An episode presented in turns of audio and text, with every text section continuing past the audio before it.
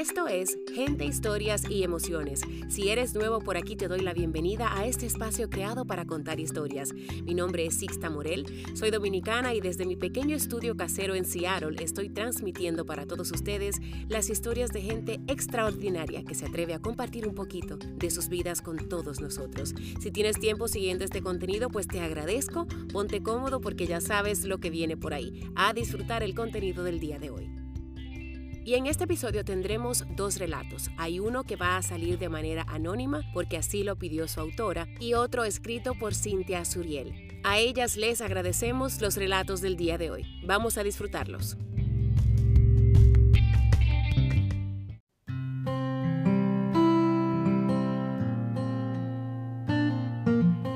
Autismo, la esperanza de ser llamada mamá. Texto anónimo. Creo que todas entramos a la etapa del embarazo con mucha ilusión. Tenemos esperanza y fe de que todo va a salir bien. Tenía 21 años cuando estaba embarazada con mi primer hijo. Llevaba un año y medio de casada. Me casé tan joven porque pensé que había encontrado el hombre ideal, fuerte, amoroso, compañero de aventuras, bilingüe y en sí un complemento para quien yo era en esos tiempos, un free spirit. La felicidad de mi matrimonio no duró mucho la inmadurez, el clash de culturas, pero lo peor fue el abuso emocional y físico. De todos modos, cuando supe que estaba embarazada, decidí saborear toda la experiencia y poner una pared que separara la realidad de mi relación, que estaba hecha pedazos, enfrente de la relación con mi bebé y el anhelo de ser madre. Mi embarazo fue muy bonito, a pesar de todo lo que estaba pasando a mi alrededor. Mi viaje diario en tren al trabajo me proveía con tiempo para reflexionar, leer y conversar con mis compañeros del tren. Podía compartir con ellos, al igual que mis colegas, las novelerías de mi barriga creciente. Cuando sentí la primera patadita, mis antojos, las ropitas que le había comprado y cuando supe que era un varón. Nunca había pensado qué tipo de madre sería o qué filosofía adaptaría a esta nueva etapa de mi vida. Siempre pensé que tenía un ejemplo tan virtuoso en mi madre que simplemente haría lo que ella hizo, aunque ella estaba a 3.000 millas de mí. Mateo nació a media tarde, después de ocho horas de labor. Llegó al mundo con su cordón umbilical alrededor de su cuello, por lo que necesitó oxígeno y atención médica apenas nació, pero no tuvo ninguna complicación debido a eso. Es más, a los pocos minutos, sus lloros dijeron, ya llegué. El tiempo pasó Mateo crecía como todo niño, muy rápido. En un abrir y cerrar de ojos cumplió un año. El día después de su cumpleaños, su padre y yo terminamos nuestro matrimonio. Y por un tiempo solamente fuimos él y yo, los dos mosqueteros juntos. Como buena latina, solo le hablaba en español a mi hijo, pero al pasar el tiempo él no respondía. Cada vez que le preguntaba a mi pediatra si algo estaba mal, ella siempre me aseguraba que era porque el niño estaba aprendiendo dos idiomas. Ya Mateo tenía cerca de dos años y pues todavía esperaba con ansias ser llamada mamá. Al ver que no mucho cambiaba, con el pasar del tiempo fuimos referidos a una terapeuta de lenguaje. Para mi sorpresa, Mateo no tenía solo un retraso de lenguaje, sino que fue diagnosticado con autismo. Su lenguaje estaba tan retrasado que tenía una comprensión de un bebé de ocho meses. Pues ahí empezó nuestro camino de este diagnóstico que es tan ancho. Terapia tras terapia, escuela de desarrollo temprano y la esperanza de ser llamada mamá todavía muy viva. A los tres años y medio de edad, Mateo solamente repetía todo lo que se le decía. Tenía ecolalia. Si yo preguntaba, ¿cómo estás? me contestaba con, ¿cómo estás? Y en fin, siempre repetía todo lo que le decía. De todos modos, seguía con la esperanza de que en algún momento él me diría mamá por su propia iniciativa. Todas las noches leíamos juntos y siempre su libro favorito, Click, Clack, Moo, Cows That Type. Una de aquellas noches me dijo, Mi, y pues cogió el libro y me lo leyó todo. Me quedé tan sorprendida que dije, pues no, esto es un error. Lo hemos leído tanto que se lo ha memorizado. Para mi sorpresa, no fue así. Y desde aquel entonces leía sin que nadie le hubiera enseñado. Al poco tiempo de esto, escuché las palabras que tanto había soñado. Mi hijo, por fin, me llamó mamá. Continuamos con terapias. de lenguaje, física y motor para continuar desarrollando su lenguaje y algunas otras cosas motrices en las que necesitaba ayuda. Recuerdo el día en que empezó Kinder. Estaba tan nerviosa pensando en que él no iba a entender nada y que no podría hacer tarea o crear amistades por su falta de lenguaje. Tuvimos tanta suerte. Su maestra también era madre de un niño autista y fue un guía de esperanza durante su primer año escolar. Mateo entendía todo en la clase. Podía completar sus tareas y al final del año fue recomendado que vaya a educación general en vez de educación especial. Han transcurrido ya 12 años desde aquel día que un diagnóstico nos cambió la vida y no en un sentido negativo. Nos cambió la vida porque mi hijo tuvo la oportunidad de intervención temprana, de alcanzar un nivel de lenguaje de su edad, de desarrollarse en áreas donde estaba estancado. También nos ha enseñado a no juzgar a otros padres, también a no juzgar a otros niños, a quienes las personas dirían qué mal educado o qué mal criado por formas en las que actúan, a no demandar afecto, pero más bien recibirlo cuando pasa, a dar espacio, a entender que el cambio toma tiempo, esfuerzo y dedicación, y más que nada a aceptar ciegamente quién es mi hijo y nunca compararlo con otros niños. Aquel bebé que no me dijo mamá por tantos años, ahora es un adolescente que me cuenta todo que comparte conmigo sus cosas diarias, que tiene enamorada, toca un instrumento musical. Le va bien y a veces mal en la escuela, pero sabe abogar por las cosas que necesita para ser su mejor self. Cada vez que escucho que él me dice mamá, lo saboreo tanto porque solo yo y él sabemos la labor de amor que nos tomó para que él pudiese decir mamá.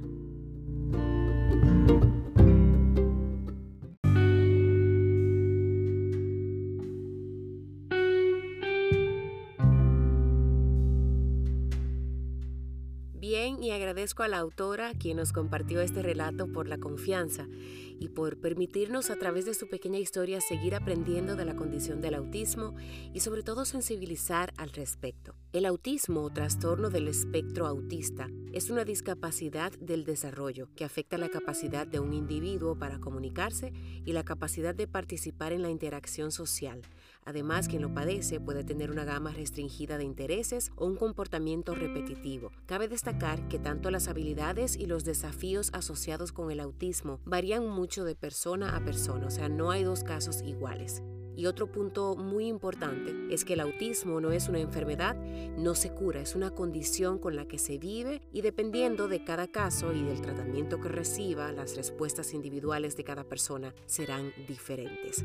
Hay opiniones encontradas en cuanto a la denominación o a cómo se utiliza este término. Algunas personas se denominan autistas y otros prefieren decir que tienen autismo o están en el espectro, como una forma de que la palabra no los defina de un todo. Y si desean más detalles, o más información de este tema, les recomiendo la página autismsociety.org. Tienen información en español y también un grupo en Facebook donde hay mucha información explicada de manera muy llana, un buen vocabulario. Se llama Autismo, mi cerebro atípico. Ahí encontrarán valiosos recursos, incluso escritos por personas que también tienen autismo.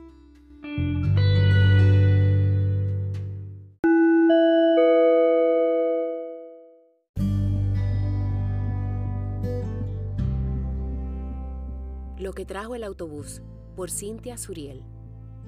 Era el final del verano del 2019, nuevos comienzos para Ian, el mayor de mis dos hijos. Ya era un middle schooler. Me costó tanto al principio. Otra escuela, un edificio con niños más grandes, nuevos amigos y ya no me iba a tocar caminar con él como lo hacíamos en la escuela primaria. Esta era una escuela nueva y por la distancia había que movilizarse en vehículo. Yo siempre pensé que me iba a tocar organizarme, cambiar la rutina y llevarlo en carro en las mañanas. Pues no, ese era mi plan, pero no el suyo. Me dijo, mami, yo me voy en autobús.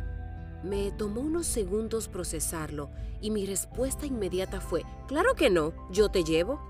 Me miró y me repitió con firmeza, que no, mami, que yo me voy en bus. Ya lo hablé con mis amigos y ese es el plan. y empezó mi cabeza a hablar conmigo misma.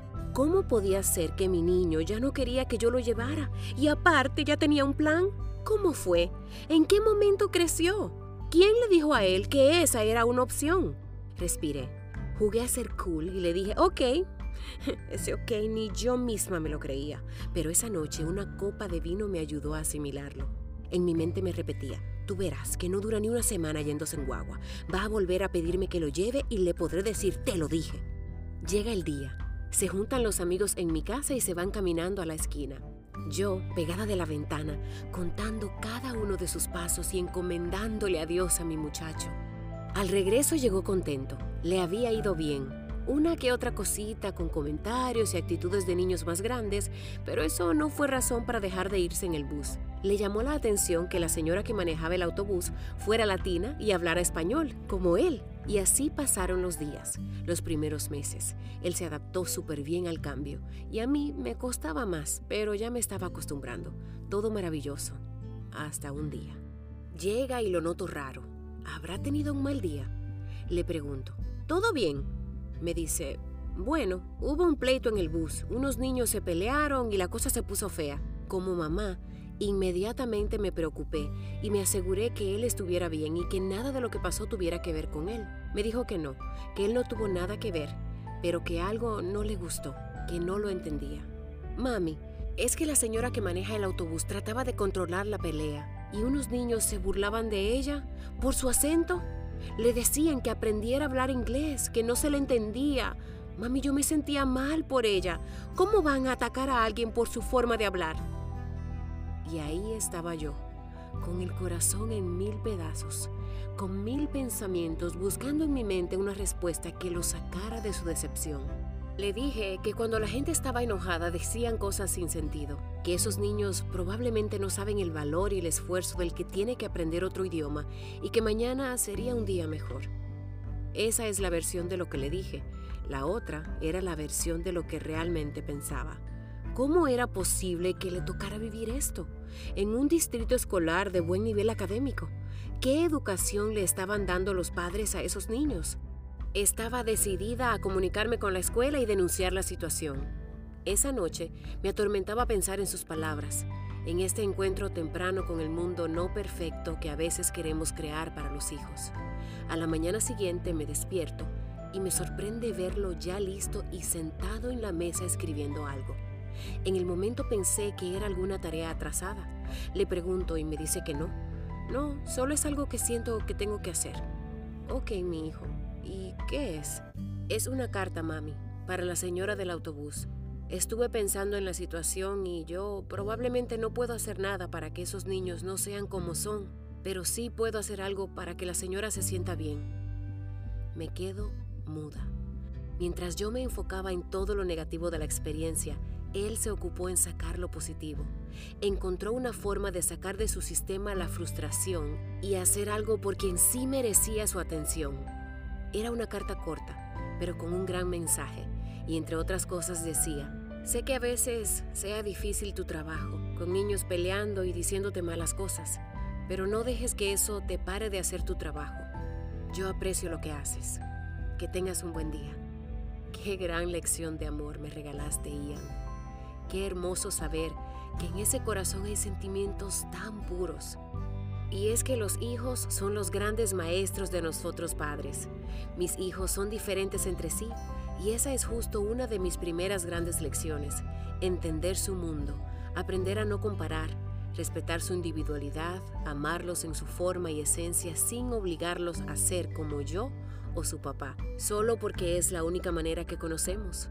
Mis hijos me retan a pensar diferente, a equivocarme y pedirles perdón, porque sí, porque no hay un manual y mamá también se equivoca y está bien reconocerlo y admitirlo. Con ellos estoy aprendiendo a darle valor a lo más importante, a lo real, a olvidarme de prejuicios, a encontrar más de mí en ellos mismos y a ver el amor de Dios a través de sus sonrisas. Ellos son nuestro reflejo. Ellos recogen gran parte de nuestras experiencias de vida. De ellos Alimento el alma todos los días. Ellos son el amor más puro que he vivido. Ellos son sin duda mis grandes maestros. En cuanto a la carta, mi hijo también recibió una de regreso y entre otras cosas ella le respondió, agradezco tu forma de ser y el respeto hacia mi persona y hacia este servicio de transportación. You are awesome. ¿Y saben qué? Yo también creo que es maravilloso. Gracias, mi hijo, por recordarme lo verdaderamente importante.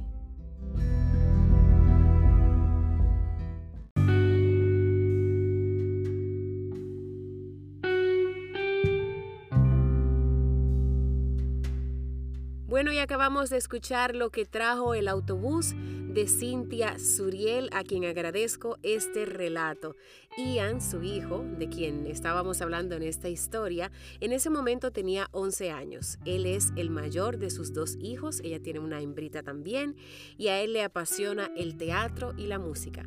Y por lo que acabamos de escuchar, también es un ser humano, como dice ella, realmente maravilloso. Ian, te enviamos un abrazo desde aquí. Muchas gracias por servir de inspiración para muchos de nosotros. Nos encontramos la semana que viene en otro episodio más de Gente, Historias y Emociones. Hasta la próxima.